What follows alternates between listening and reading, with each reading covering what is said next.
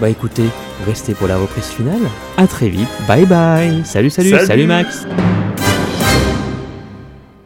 Voilà. Bon, ça c'est fait. Le podcast sur Opus Focus c'est fait. En plus, c'était un film, c'était vraiment pas terrible. Il y Ah a non. le 2 qui sort bientôt, enfin qui est sorti là. On le fait pas. Non, non, attends, on le fait pas, on est euh, d'accord. Non, non, on vaut pas la peine. Enfin, vu ce qu'on a dit, euh, vu ce qu'on a dit du premier. Oui, de toute façon, on en a parlé vite fait, c'est bon, ils vont. hein. Est-ce que t'entends ou pas? C'est pas Nagla qui parle? C'est- Si. Mais attends, Oh putain, il est en train de nous. Oh, merde Et si on le faisait Et si on faisait un Ocus un Hocus Pocus Oh ouais, on va Oh, le ça va faire. être génial, ça va être cool. Ouais, j'adore.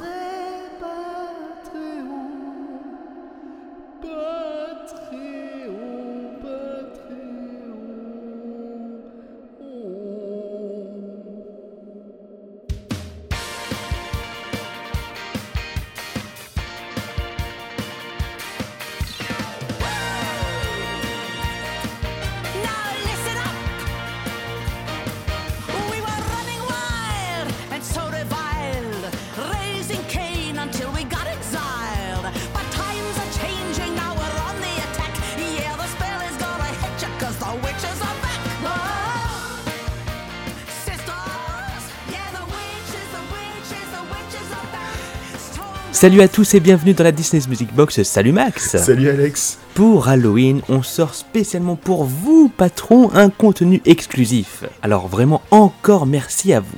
Après avoir fait Hocus Pocus, premier du nom de 1993, on s'attaque à son deuxième volet, Hocus Pocus 2.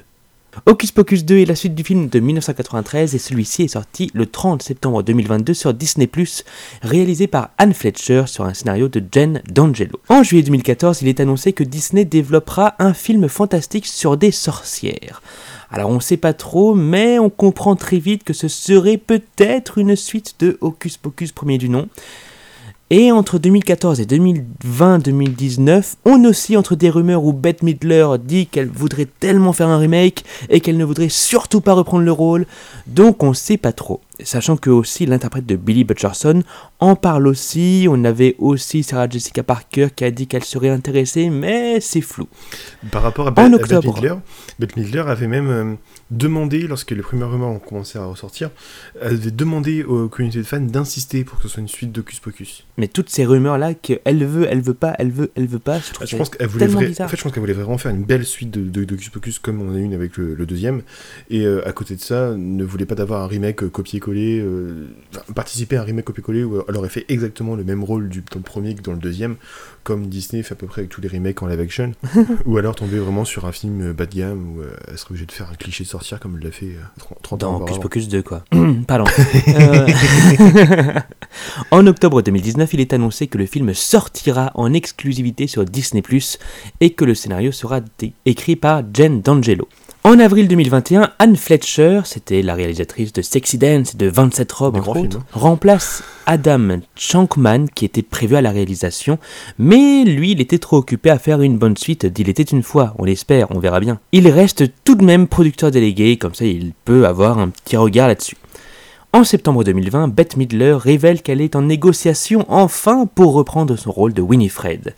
Et en mai 2021, sa participation était officiellement confirmée, comme celle de Sarah Jessica Parker et Cathy Najimy, les deux autres sœurs, ainsi que Billy Butcherson. Donc au final, euh, Hocus Pocus 2, bah, c'était une histoire de on fait, on fait pas, mais est-ce qu'on aurait dû le faire? Hmm, On verra plus tard. Et au final, à part les trois sorcières et Billy Butcherson, on retrouve aucun acteur du film de 93, à part une archive de la fille qui jouait Emily Binks, mais c'est juste une archive du premier film normal, elle a grandi hein, depuis. Et nous passons à l'histoire.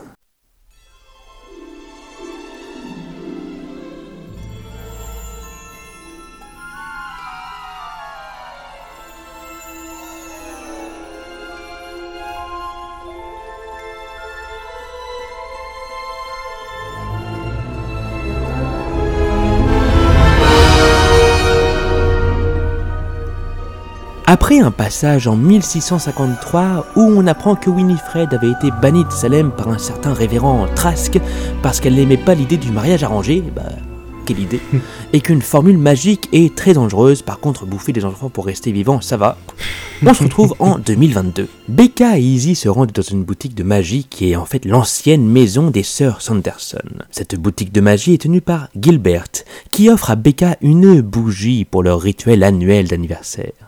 Du coup, les sœurs Sanderson sont ressuscitées car oui, c'était une bougie à flamme noire, comme dans le premier film. hein, au cas où vous auriez pas. Voilà. On apprend que Gilbert avait vu les sœurs Sanderson en 93 et qu'il a fait exprès de leur donner cette bougie qu'il a conçue lui-même. Waouh d'insinuer que Becca est vierge dans le film? Alors oui, Becca et Izzy sont vierges, purs, on verra plus tard. Comme par hasard, elles entendent parler du descendant du révérend Trask, là je parle des sœurs Anderson, hein, qui est en fait devenu maire. Le descendant, pas le révérend, lui il est mort. Winifred décide alors de lancer le fameux sort dangereux Magicae Maxima pour éliminer Trask et se venger de Salem. Izzy et Becca qui étaient enfermés mais qui se sont échappés pour prévenir Trask pendant que Gilbert déterre Billy Butcherson, le mort-vivant du premier film, tout ça c'est le bazar, on est d'accord. On a aussi le retour du cercle de sel. En fait, on a plein de trucs qui font référence au premier film, mais c'est pas un remake, on sait pas trop. Il y a une histoire avec Cassie qui était la bully de Becca Izzy, une histoire de forêt interdite, mais pas pareil que dans Harry Potter, j'ai pas tout suivi pour être honnête. Becca est une sorcière aussi, surprise, et pour le sort dangereux, la Magica et Maxima, il faut perdre ce qu'on chérit le plus. Du coup, Winifred, elle le lance à fond, et Marie et Sarah, elles tombent en poussière. Du coup, Winifred, elle est toute triste, elle veut mourir, tout ça pour ça. Billy Butcherson, du coup, comme tout le monde est mort, il est libéré du maléfice. Et il y a une histoire de corbeau qui ressemble à la sorcière qui a donné ses pouvoirs aux sœurs Sanderson qu'on voit au début pour préparer à l'éventualité d'une suite pour dans 30 ans. Par rapport à l'histoire, ce qui est vachement intéressant, c'est que on a un petit peu de contexte sur la mort de Billy Butcherson aussi. L'histoire d'amour qu'il y a avec euh, Winifred, celle qu'on met un petit peu en évidence dans le premier, et là qui est encore plus insisté. Sachant que Butcherson était amoureux au final de Winifred et puis de, Sarah. Euh, Il y a aussi quelques, petits trucs qui sont un peu rigolos. C'est pourquoi d'un coup Becca devient une sorcière, comment on apprend. C'est un peu insinué aussi durant tout le film, voilà. Et puis je trouve ça drôle que le, que, le chat noir a été remplacé par, euh, par le corbeau. Vraiment, pareil, ce fil conducteur.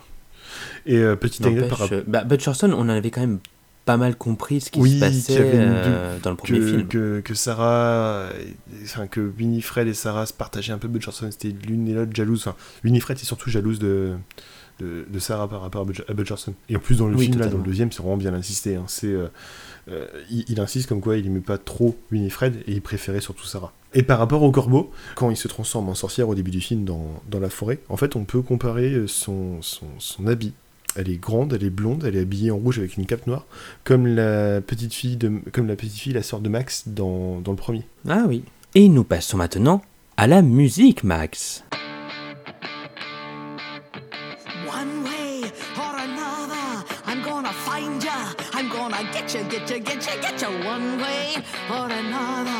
I'm gonna win ya. I'm gonna get ya, get ya, get ya, get ya. One way or another, I'm gonna see ya. I'm gonna meet ya, meet ya, meet ya, meet ya one day. Maybe real soon, I'm gonna meet ya. I'm gonna meet ya. I'll meet ya. And when the sun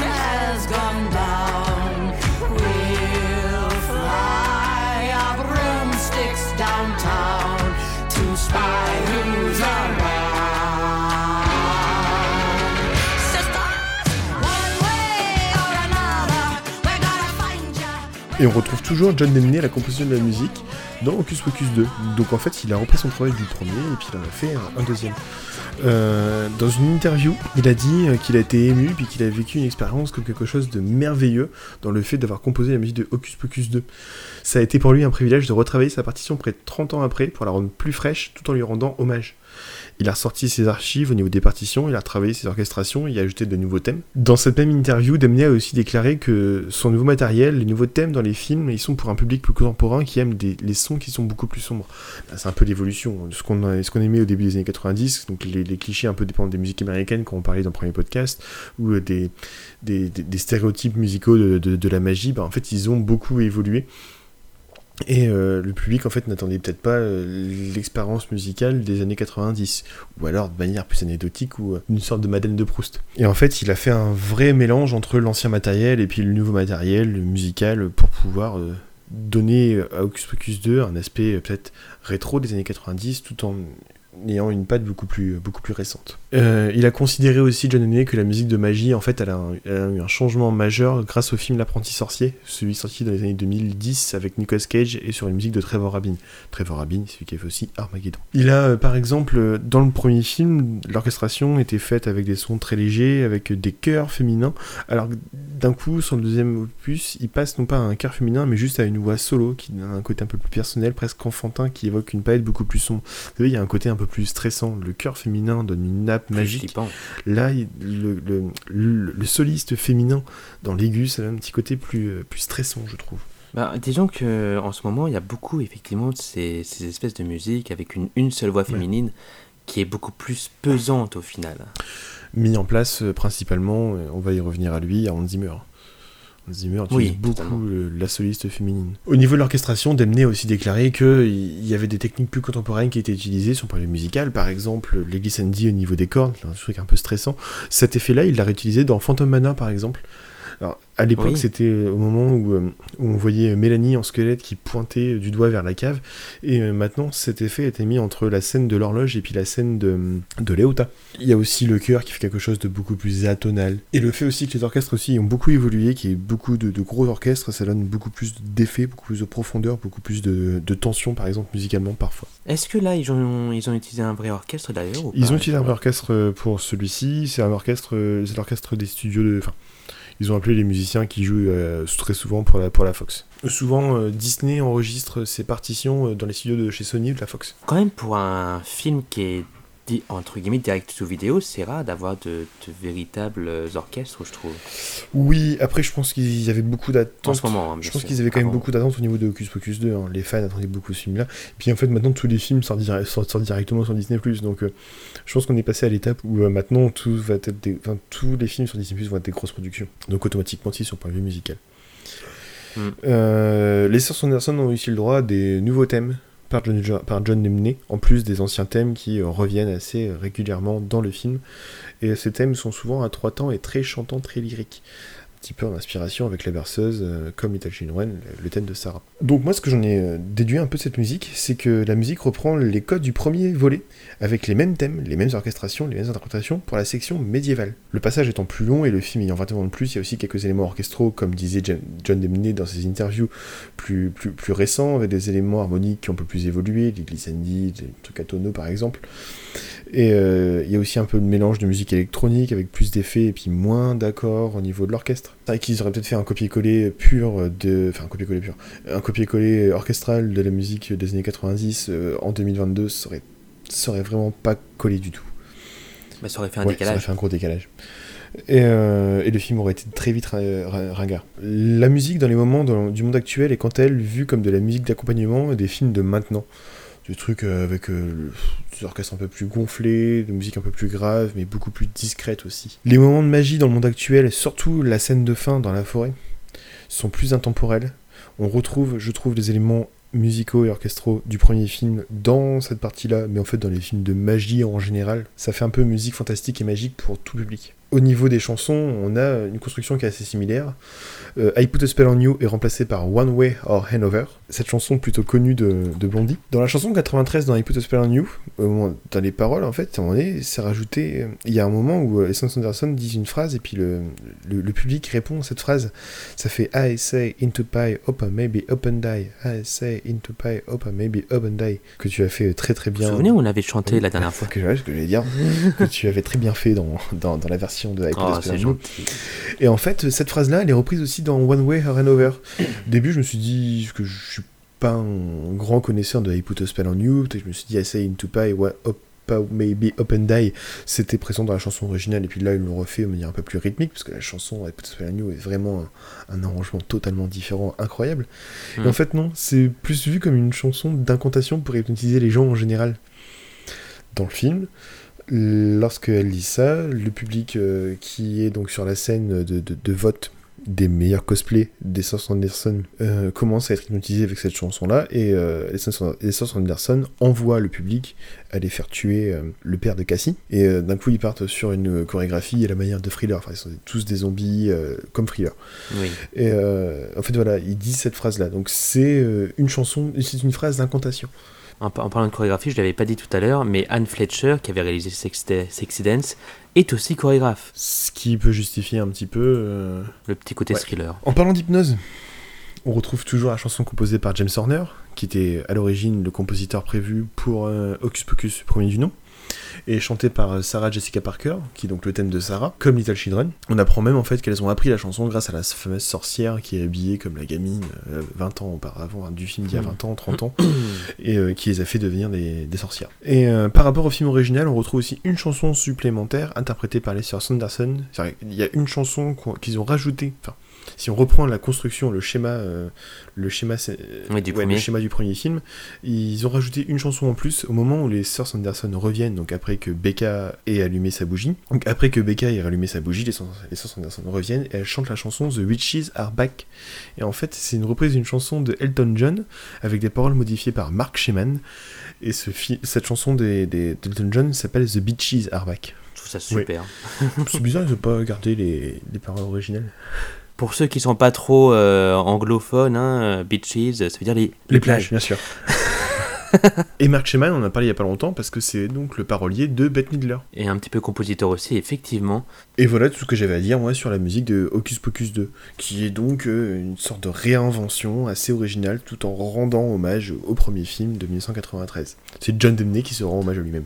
Mais en même temps, on se souvient, hein, John Demney, sur le premier, il avait eu quelques semaines, mois 15 jours je crois. Pour travailler. Ouais, 15 jours, c'est ça. euh, pour travailler sur la musique. Là, il a pu avoir beaucoup plus de temps. Du coup, il a pu aussi prendre sa revanche sur ce qu'il avait ça. fait dans le premier film. Le fait aussi qu'il ait ressorti ses archives au niveau, euh, au niveau musical, je trouve ça vachement intéressant. Sans vraiment qu'il a voulu, euh, c'était aboutir le travail qu'il n'a pas pu finir euh, 30 ans auparavant. Et, mais attends, Max, si on parlait un petit peu de la scène post-générique. Donc oui, à la fin de Hocus Pocus 2, il y a donc une scène post-générique. Alors dans le générique de fin, on voit par contre euh, Bette Midler, euh, Sarah Jessica Parker, ainsi que la troisième actrice qui s'appelle donc Cathy Najimy, qui euh, chante The Bitches Are Back, en version studio, avec leur costume. Et euh, tout à la fin du générique, oui, parce que c'est un post-générique, c'est logique, il y, a donc une, il y a donc une scène qui permet une ouverture sur un potentiel troisième film. En fait, on voit le chat noir de Gilbert, qui ressemble beaucoup au chat noir du premier film, euh, monté sur une étagère près d'une boîte où c'est écrit BF deuxième candle. Donc BF, Black Flame, numéro 2, Les bougies. bougie. Donc la deuxième bougie euh, à la flamme noire. Euh, donc et ça veut dire que Gilbert a créé une deuxième bougie. Parce que Ta ta ta voilà, il a créé sa première bougie en prenant, en étant guidé par le livre, donc il en a fait une deuxième sur le moment. Après, c'est que ça laisse clairement la porte ouverte à un troisième film. Sauf que, Bah, les sœurs Sanderson sont mortes. voilà, les, les sœurs Sanderson sont mortes à la fin du film, elles sont définitivement mortes à cause du Magicae Maxima, donc elles ne peuvent plus revenir techniquement. Ou alors, ça veut dire que on les fait revenir encore une fois, on les fait ressusciter, ce qui est une pseudo-incohérence, mais vu que ce sont des sorcières, ce sont des magiciennes, euh, c'est incohérent Voilà, sans de la magie. Est-ce qu'on Voilà. fait revenir d'autres sorcières? Mais du coup, c'est pas très intéressant. Oui, parce qu'il y a la paire, il y a du à- charme. Ce qui est intéressant avec, avec Hocus Pocus, c'est le fait que ce soit euh, les sœurs San- les sœurs San- Sanderson. Qui ont vraiment des, des personnalités très marquées, très caricaturales Oui. quasiment. Après, il y a d'autres idées scénaristiques qu'on peut avoir. hein. Est-ce que Becca devient une méchante, enfin une méchante, une, une sorcière euh, telle que sont les sœurs Sanderson, sachant qu'elles sont quand même trois. Elles sont Becca, Izzy et ainsi que, ainsi que Cassie. Puis à la fin, bien sûr, on joue à la fin du film, on joue sur l'ambiguïté où euh, dans les différents plans, on a l'impression que les trois filles, ce sont les sœurs Sanderson, de façon 3 à 3 à chaque fois, bref. Et sachant qu'il y a vraiment que Becca qui a les pouvoirs, comme il n'y a, a que Winifred qui a les pouvoirs, les, les, les deux autres sœurs, les, les- deux autres sœurs et donc les, autres copines n'ont pas de pouvoir elles, Non, elles sont plutôt là pour, euh, pour faire joli. pour l'humour. Et euh, enfin, elles ont pas de pouvoir, elles ont pas de pouvoir, mais elles peuvent quand même faire voler un balai.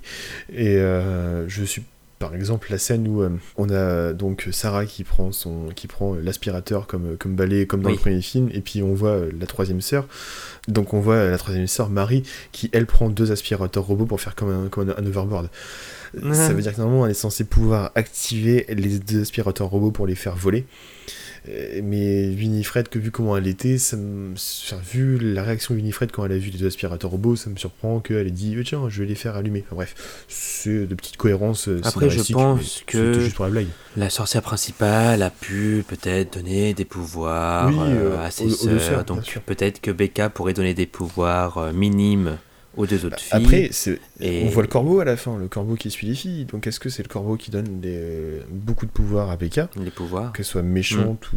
ou, ou gentille, on sait pas. Et puis en même temps, un petit peu aux deux autres copines qui, elles aussi, aiment bien le spiritisme tel qu'elles l'ont fait avant. Ou est-ce que pour ici, on peut, je sais pas, s'imaginer que ça peut être une bougie inversée? Qui emmène Becca au XVIIe siècle Je sais pas, on peut s'imaginer son point de vue scénaristique, parce que ça pourrait totalement se faire. hein. C'est des trucs qu'on a déjà vu depuis très longtemps. hein.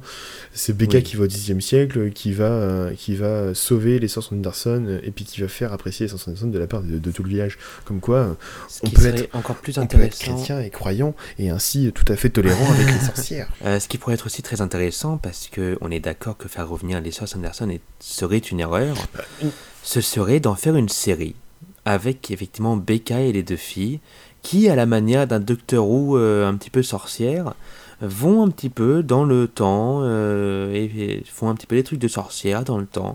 Comme ça, on garderait l'humour de ces trois protagonistes qui vont aussi être caricaturales comme les sœurs Sanderson, avec les histoires de magie, les quiproquos, etc., etc. Ça pourrait être une idée Ouais, aussi intéressante. après, c'est voir un peu l'intérêt de la flamme noire là-dedans, parce que la flamme noire, c'est quand même celle qui est censée ramener à la vie, euh, plutôt faire Ouais. réapparaître au moins les sœurs Anderson. C'est bizarre. En tout cas, elle est là. C'est intéressant. On, Ouais. on va avouer que euh, la, la truc la plus plausible, ça serait vraiment de, de, de, de, de faire revenir les sœurs Anderson une troisième fois, euh, même s'il y a une pseudo-incohérence euh, magique. Et vous, qu'est-ce que vous en pensez? N'hésitez pas à nous le dire, bien entendu. Et c'est ainsi que se termine ce podcast très spécial. Merci à tous d'avoir suivi la Disney's Music Box en espérant ne pas vous avoir effrayé dans ce podcast sur Hocus Pocus 2. Et pitié, n'allumez pas de bougies le soir d'Halloween, surtout des bougies à flamme noire si vous êtes pur et vierge. Bah, merci Alex, en tout cas, euh, pour ton histoire et ton contexte. Bah merci à toi pour la musique. N'hésitez pas à retrouver le podcast sur Hocus Pocus premier du nom sur vos différentes plateformes d'écoute. La Disney's Music Box est un contenu et la bête avec rien que d'y penser, Flan Secret Disney et le petit dernier Musicland. Bien sûr, nous sommes toujours présents sur Twitter, Facebook, Instagram, Discord et vous pouvez nous soutenir sur Patreon. Et d'ailleurs, il y a aussi un wiki. Hein. Allez, à très vite et restez pour la musique de fin. Salut Salut, salut